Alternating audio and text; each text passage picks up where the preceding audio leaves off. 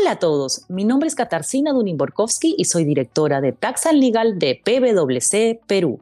Bienvenidos a un episodio más de Infocus, el podcast donde semanalmente desarrollamos las normas y jurisprudencias más importantes en materia tributaria y aduanera y también analizamos las normas legales y noticias más importantes y su impacto en las empresas.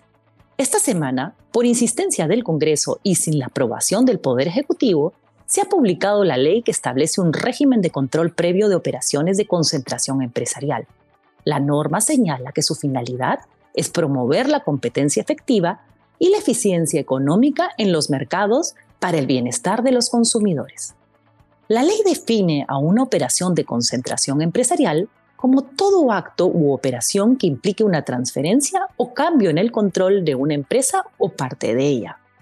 No toda operación de concentración empresarial está sujeta al procedimiento de control previo dispuesto en la ley. Solo aplicará este procedimiento cuando de manera concurrente se cumpla con lo siguiente. Primero, la suma total del valor de las ventas o ingresos brutos anuales o valor de activos en el país de las empresas involucradas en la operación haya alcanzado durante el ejercicio fiscal anterior un valor igual o superior a 118.000 UITs lo que para el 2021 son 519 millones 200 mil soles, equivalentes a aproximadamente 144 millones de dólares. Segundo, el valor de las ventas o ingresos brutos anuales o valor de activos en el país de al menos dos de las empresas involucradas en la operación de concentración empresarial hayan alcanzado durante el ejercicio fiscal anterior un valor igual o superior a 18.000 UITs cada una, lo que para el 2021 son 79.200.000 soles, equivalentes a 22 millones de dólares. Por otro lado, es importante mencionar que se ha prorrogado por ley hasta el 31 de diciembre de 2035 la prohibición del ingreso y producción en el territorio nacional de los transgénicos.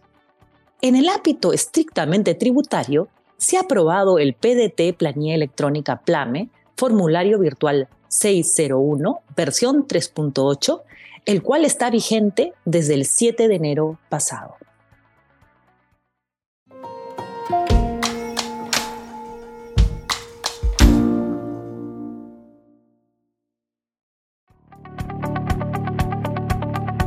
Como recordarán, en 2007, mediante decreto supremo que desarrolló la ley del impuesto a la renta, se señaló que la diferencia entre el valor nominal del crédito y el valor de transferencia de créditos realizadas a través de operaciones de factoring, en las que el adquirente asumía el riesgo crediticio del deudor, constituía un ingreso por servicios, grabable con el impuesto a la renta para el adquirente del crédito. SUNAT ha emitido un informe señalando que la citada determinación debe efectuarse respecto de cada crédito que compone la cartera transferida, individualmente considerado, cualquiera sea el número de dichos créditos. Muchas gracias. Hasta la próxima semana.